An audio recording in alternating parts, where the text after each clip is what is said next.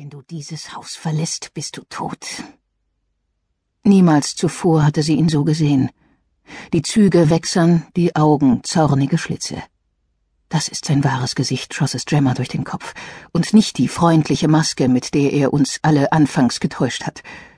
Wo solltest du auch hin? Etwa wie eine Bettlerin zurück zu deinem Vater? Was, glaubst du, hielte ein Mann wie Bartolo Santini von solch gebrauchter Ware, die ihm nichts als Schande einbringen würde? Zielsicher hatte er ihren wundesten Punkt getroffen. Nichts lag Gemma ferner, als den Ruf der Familie zu beflecken, doch diesen Hort der Dunkelheit konnte und wollte sie nicht länger ertragen. Ich gehe, sagte sie, und du wirst mich nicht aufhalten. Wie ein Raubtier sprang er sie an, riss sie zu Boden. Du bist meine Frau und damit mein Eigentum.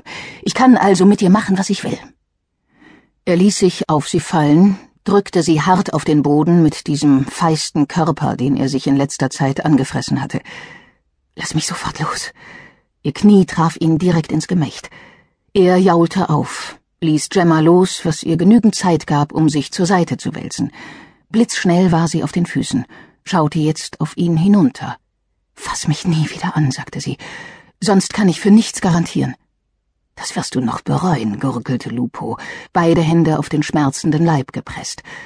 Gemma rannte los, die Treppe hinunter. Die Haustüre war nicht abgeschlossen, der Madonna sei Dank. Sie begann zu laufen. Ihre Füße schienen den Weg zu kennen, und erst als sie atemlos vor dem Domportal stand, begriff Gemma, dass die Kathedrale von Anfang an ihr Ziel gewesen war. Nirgendwo sonst in Siena fühlte sie sich Gott näher als zwischen diesen strengen schwarz-weißen Säulen. Dämmerlicht umfing sie, als sie das riesige Kirchenschiff betrat. Ohne lange zu überlegen, schlüpfte sie in eine der Nebenkapellen und sank vor der Madonna del Voto auf die Knie. Eine Weile war alles um sie herum vergessen. Zuerst tobte es noch wirr hinter ihrer Stirn, dann aber begannen ihre Gedanken sich zu klären doch mit der Klarheit kehrte auch ihre Verzweiflung zurück. Ihre Flucht aus Lupos Haus machte sie zu einer gezeichneten. Den ehrenhaften Status einer verheirateten Frau hatte sie damit aufgegeben und würde doch bis zum Tod das Weib dieses verhassten Mannes bleiben. Niemand konnte die Zeit zurückdrehen und aus ihr wieder Bartolos behütete, wissbegierige und oftmals reichlich vorlaute Älteste machen, für die die ganze Welt ein aufregendes Fest gewesen war. Sie hatte zu weinen begonnen, und die Tränen fielen auf ihren Umhang, als sie plötzlich ein zaghaftes Zupfen spürte. Links von ihr standen drei Kinder, ein magerer Junge mit geschorenem Kopf, von dem die Ohren wie zwei übergroße bräunliche Segel abstanden, und zwei kleinere Mädchen, die sie nicht weniger neugierig anstarrten. Angelina meint, du sollst nicht weinen, sagte der Junge.